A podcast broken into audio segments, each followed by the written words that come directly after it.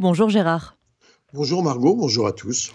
On commence par euh, la situation qui se radicalise après le vote en première lecture par la Knesset de la loi sur l'annulation de la clause de raisonnabilité. Oui, une clause de déraisonnabilité qui était incluse jusqu'à présent dans la panoplie juridique de l'État d'Israël, où elle jouait le rôle de gardien et de contre-pouvoir face au pouvoir absolu que souhaite mettre en place désormais le gouvernement actuel, un gouvernement qui bénéficie d'une majorité absolue au Parlement. Des milliers de manifestants se sont déployés à l'entrée de l'aéroport Ben Gurion hier. Ils ont été en partie bloqués par la police.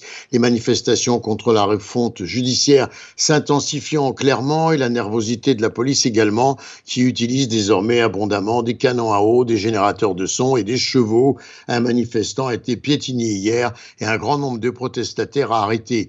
Les lieux de manifestation se multiplient dans les grandes villes, Jérusalem, Haïfa et un peu partout dans le pays. À Tel Aviv, les protestataires se retrouvent par milliers depuis six mois sans discontinuer rue Kaplan avec des confrontations face à la police qui tente d'empêcher le blocage du périphérique. Mais désormais également lors des votes à la Knesset et enfin à l'aéroport Ben Gurion à plusieurs reprises et ces manifestations sont clairement appelées à se durcir.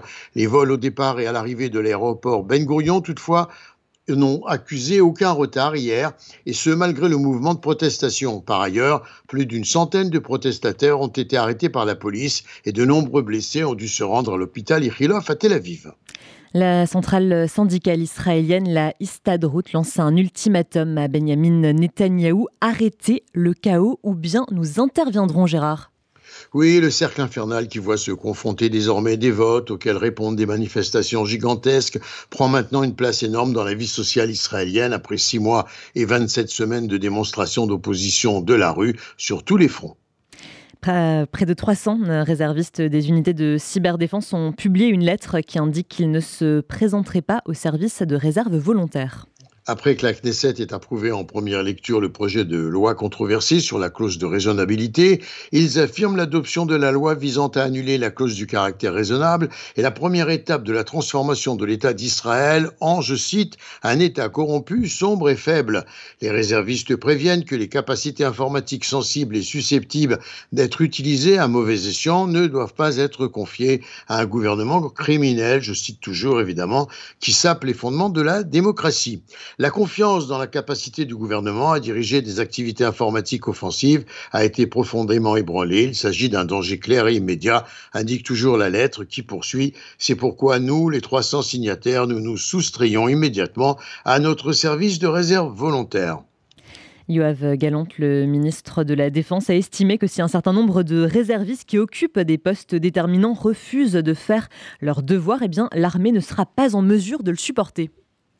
Sont concernés évidemment les pilotes, les forces spéciales et les unités de renseignement. En contraste d'ailleurs, Yuval Diskin, ancien chef du Shin Bet, les renseignements, a écrit dans une lettre ouverte publiée par Ynet lundi que ce refus opposé par les réservistes de servir en signe de mécontentement contre la refonte du système judiciaire était légitime, je cite, et qu'il était peut-être même un acte d'héroïsme poursuivant. Il s'agit d'une bataille contre ceux qui cherchent à saper l'essence même et les valeurs de notre nation Cependant, à la Knesset, la coalition poursuit ses préparatifs pour d'autres votes en série visant la progression de la refonte judiciaire contestée. Par ailleurs, Gérard, un cinquième Israélien soupçonné d'être impliqué dans les saccages perpétrés dans des villes palestiniennes le mois dernier a été placé en détention administrative.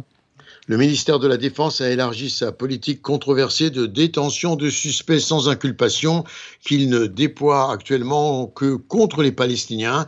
Yoav Galant, ministre de la Défense, a signé un ordre administratif de quatre mois à la suite d'une recommandation de l'Agence de sécurité intérieure du Shin Bet.